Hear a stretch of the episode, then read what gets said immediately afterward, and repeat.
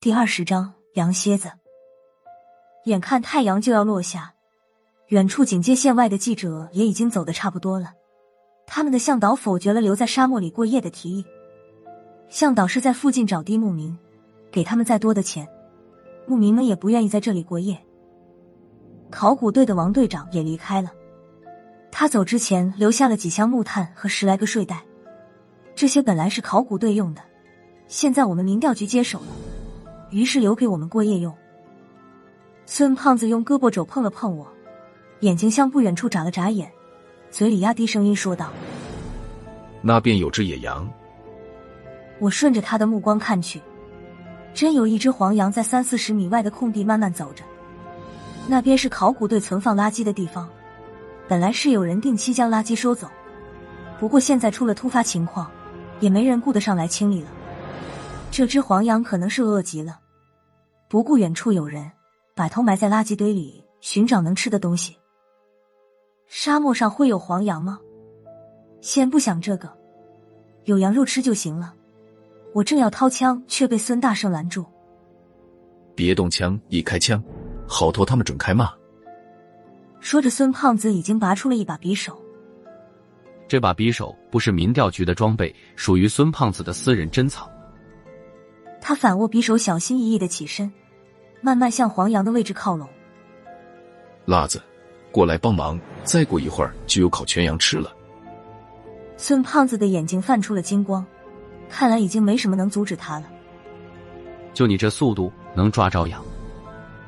我跟在他后面，小声的问道：“不是什么都靠速度的，辣子，看见这把匕首了吗？”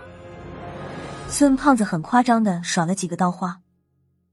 九十八步之内，力不虚发。拉子，你从侧面上，咱俩包抄他。我绕了个大圈子，走到了黄羊身后，和孙胖子形成了犄角之势。不过这只黄羊的警觉性很高，吃几口就要抬头看看周围的情况。孙胖子走了没几步，就被他发觉。黄羊一转身，冲我的方向跑来。辣子，拦住他！孙胖子大叫道：“你拦他试试！”我有点抓狂了，这胖货以为我是谁？刘翔吗？小孙，飞刀啊！孙胖子终于出手了，他奋力一甩手，匕首翻着跟头向我飞来。飞刀的准头奇差，力道却很猛，我在想躲已经来不及了，匕首直接命中我的胸口。幸好打中我的是刀柄，不是另外一头。孙胖子，你是不是故意的？九十八步穿杨还是穿我？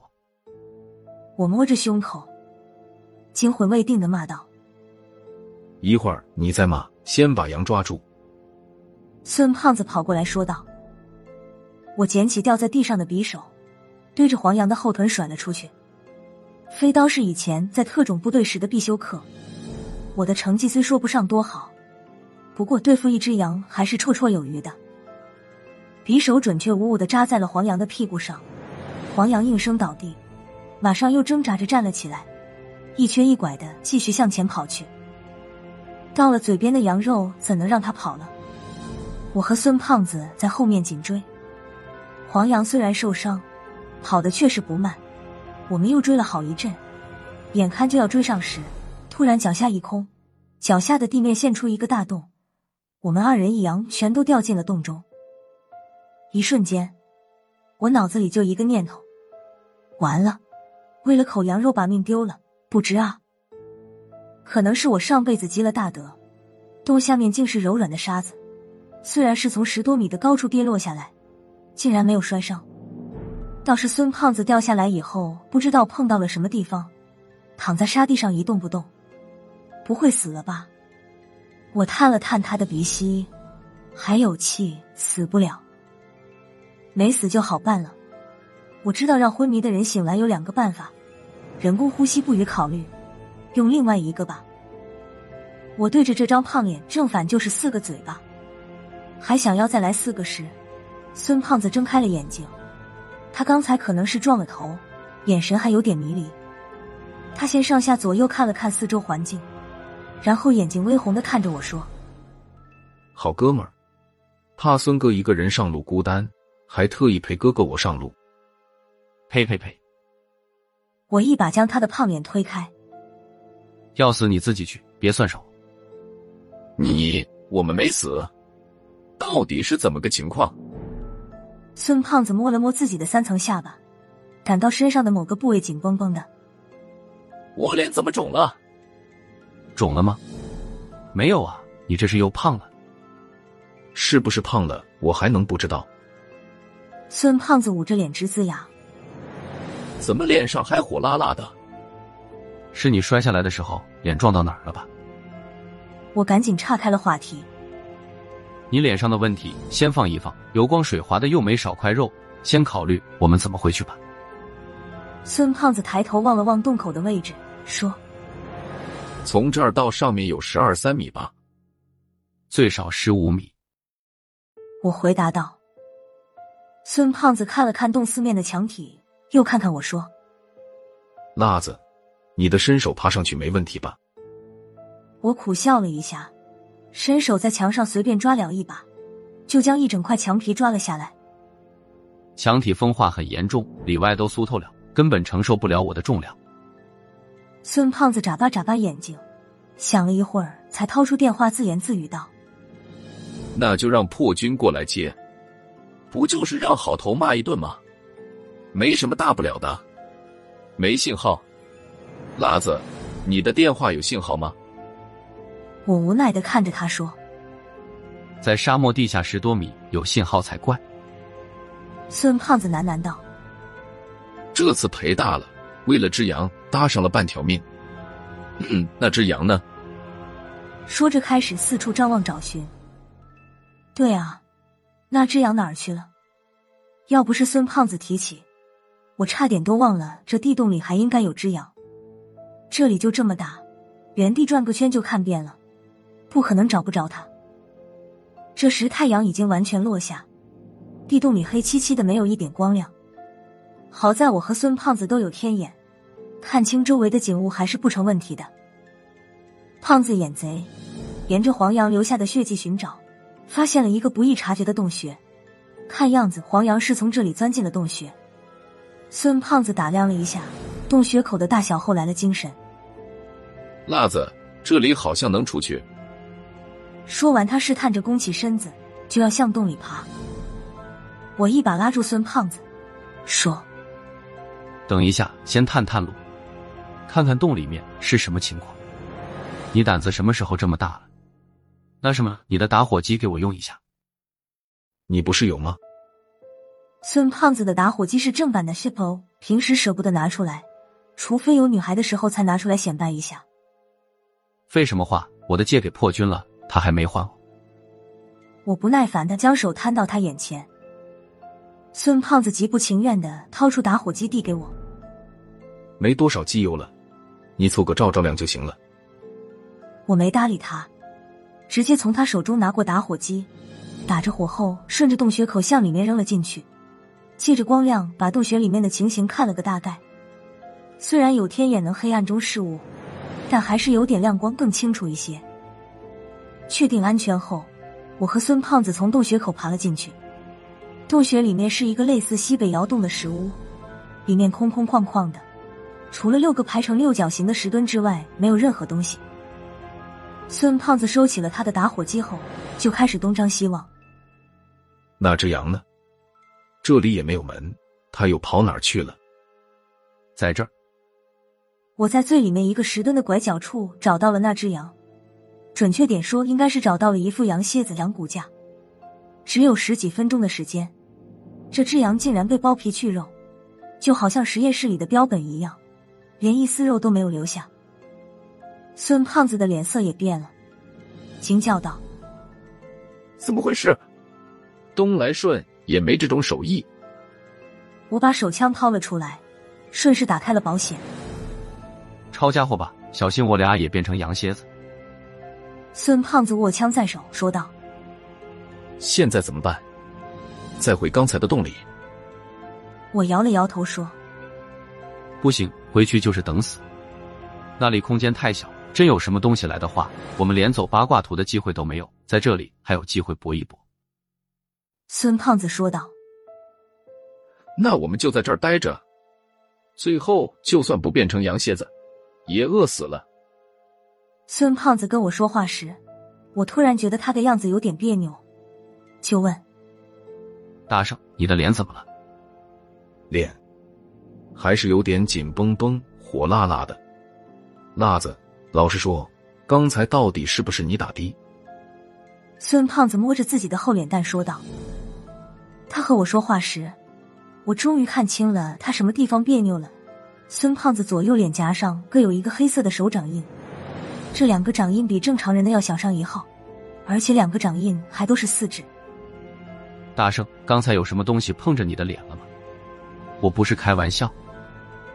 我看着孙胖子说道：“没有啊，我的脸怎么了？毁容了？我怎么没有感觉？”孙胖子开始害怕了，想找块镜子照照都办不到。你等一下，别动。我掏出手机，对准孙胖子的脸拍了张照片。就在我按动快门的一刹那，闪光灯竟然在孙胖子头上照出了一个蓝脸的小人儿，就像戏台上小号的窦尔敦。闪光灯熄灭后，那个小蓝人也消失不见了。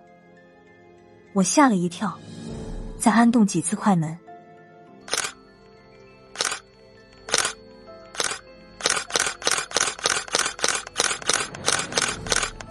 闪光灯重新亮起，孙胖子头上的小人却看不见了。好了，别闪了，我的眼睛被你闪瞎了。孙胖子捂着眼睛喊道。我瞪大眼睛仔细看了看四周，什么也没有。这个小人儿好像有躲避我天眼的能力。打开手机相册，果然有一张孙胖子和蓝精灵的亲密合影。我把手机递到了孙胖子的眼前。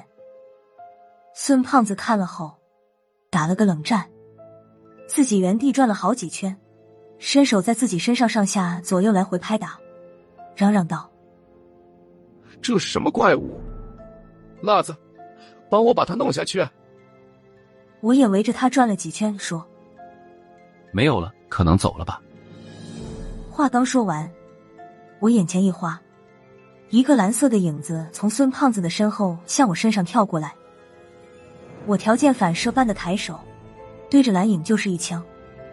没想到这个蓝影的身法更快，在我扣动扳机的一刹那，他忽然调转了身子，重新向孙胖子身后躲去。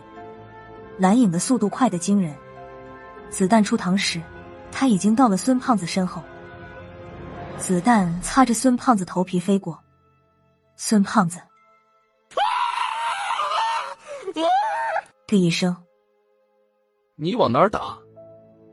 你没看见吗？慢慢的转一圈。我枪指着孙胖子说道。孙胖子脸上的肥肉正无规则的乱抖。他说：“你枪拿稳一点，别走了火。看见什么？你看见了？”他嘴里说着，身子还是十分配合的转了一圈。没有了，刚才那个影子再也找不着了。